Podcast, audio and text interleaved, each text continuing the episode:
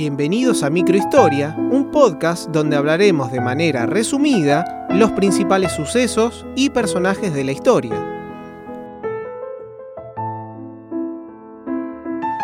En el episodio de hoy, el primer gobierno patrio de Argentina. El virreinato del Río de la Plata, tal como se conocía el territorio español en el sur de América, era una dependencia de la corona española creada en 1777. Tenía su capital en Buenos Aires debido en gran parte a la importancia del puerto que allí se encontraba.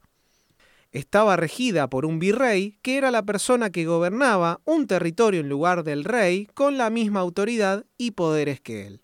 Nuestro relato comienza cuando unos años antes de 1810, Napoleón invade España, captura sus territorios y depone al rey Fernando VII.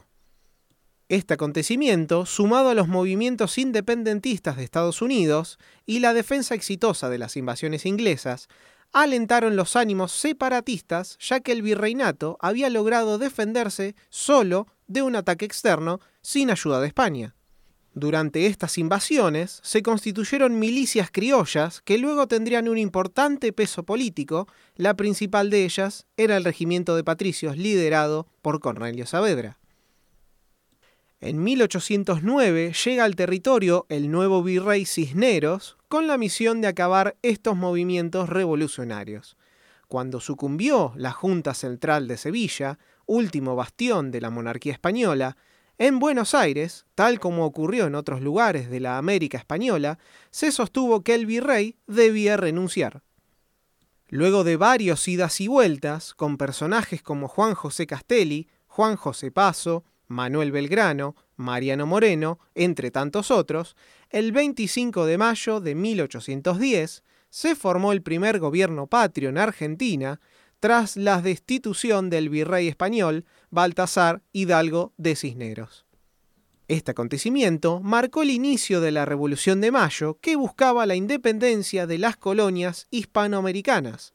El primer gobierno patrio se denominó Primera Junta y estaba integrado por nueve representantes de los distintos sectores sociales de Buenos Aires.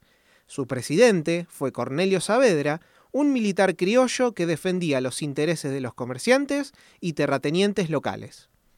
La primera junta tuvo que enfrentar varios desafíos como la resistencia de las autoridades coloniales en el interior del país, la amenaza de una invasión portuguesa desde Brasil y la falta de reconocimiento internacional.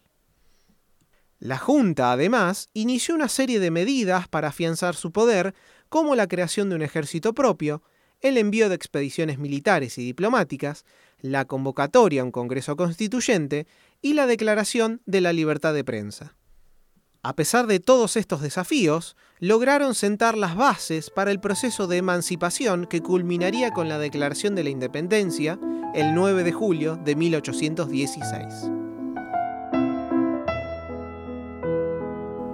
Muchas gracias por escuchar un capítulo más de Microhistoria, un podcast dedicado a los personajes y sucesos históricos de manera resumida. Si quieres, puedes seguirme en Instagram, Microhistoria Podcast, y comentar qué te pareció el capítulo.